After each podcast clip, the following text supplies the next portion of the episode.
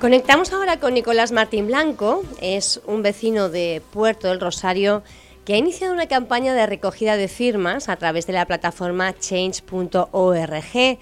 Es para que se proceda a la apertura de la piscina terapéutica de Puerto del Rosario. Su objetivo es que las personas con diversidad funcional puedan hacer uso de esta piscina. Nicolás, buenos días. Hola, buenos días. Bueno, cuéntenos un poco qué es lo que le lleva a pensar en iniciar esta recogida de firmas. Pues mire, eh, como estaba usted explicando, eh, tenemos aquí en, Puerto del Rosario una piscina terapéutica que se acabó de construir en el año 2019. Entonces, desde que se, desde que se terminó, eh, aún no se ha inaugurado. Al principio fue la excusa de la pandemia, y pero bueno, ya esa excusa ya no tiene mucho sentido. Entonces, el motivo principal es que, bueno, yo no entiendo mucho de política ni de burocracia. Lo que sí sé es que los beneficios que tiene una piscina de este tipo en, las personas con diversidad funcional. Entonces, el motivo principal es ese, que es una, es una pena, una verdadera lástima, que después de la, de la inversión que se realizó, que, que la piscina costó un millón doscientos mil euros aproximadamente, que eso lo hemos pagado entre todos los contribuyentes y que no se utilice que no se utilice.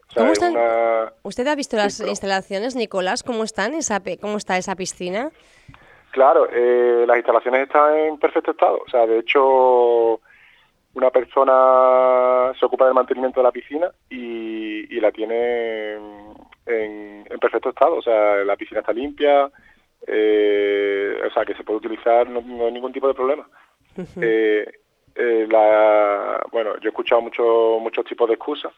Una de las excusas también era que no mm, que no había socorrista, que no una persona que, estuviera ahí como de, responsable. Entonces, si ese es el problema, yo, yo me comprometo. Yo soy yo tengo el, título de socorrista, yo soy maestro de educación física, pero también tengo el título de socorrista y, y tengo muchas, he trabajado muchos años de en, eh, haciendo terapia en el agua, terapias acuáticas para personas con diversidad funcional. Entonces, si ese es el problema, eh, yo me responsabilizo de que, yo me ocupo de, la piscina, no tengo ningún tipo de problema. El tema es que no sé si es el cabildo, si es la empresa que lo gestiona. Al final es lo que pasa siempre, que las minorías más desfavorecidas son las que acaban perjudicadas. Y usted además también eh, sabe los beneficios terapéuticos que puede implicar una persona con diversidad funcional, porque no es lo mismo hacer un tratamiento, digamos, en tierra firme que hacerlo en el agua, ¿verdad, Nicolás? Claro, por supuesto. De, hecho, es el medio que más se utiliza para trabajar con, bueno, hay mucho, depende de la discapacidad, ¿no? Pero en general, el medio más utilizado es el medio acuático por, su, por, todos sus beneficios que tiene, aparte de, bueno, desde activar la circulación, el solo hecho de meterte en el agua, hasta eh, puede producir, mejorar la autonomía, eh, una tonificación muscular eh, y en definitiva mejorar la calidad de vida. Y al final eso es de lo que se trata, ¿no? Y aparte de eso también, ya no solo como, como terapia, para realizar una terapia acuática, sino como lugar de ocio, de, uso recreativo, de esparcimiento. Ya sabemos también que, el, simple hecho de realizar actividad física produce la, lo que le llaman la hormona de la felicidad, la serotonina. O sea, que, estamos hablando de, solo beneficios. O sea, todo lo que lo que trae el, uso de la piscina terapéutica son beneficios. Y entonces es una cosa que no entiendo. No sé si es, si es una cosa burocrática, si es una cosa política, pero yo lo que quiero que se que se que quien sea el responsable o quien tenga la competencia que que reaccione ya, porque es que son tres años ya desde que se desde que se acabó la piscina y solo son excusas.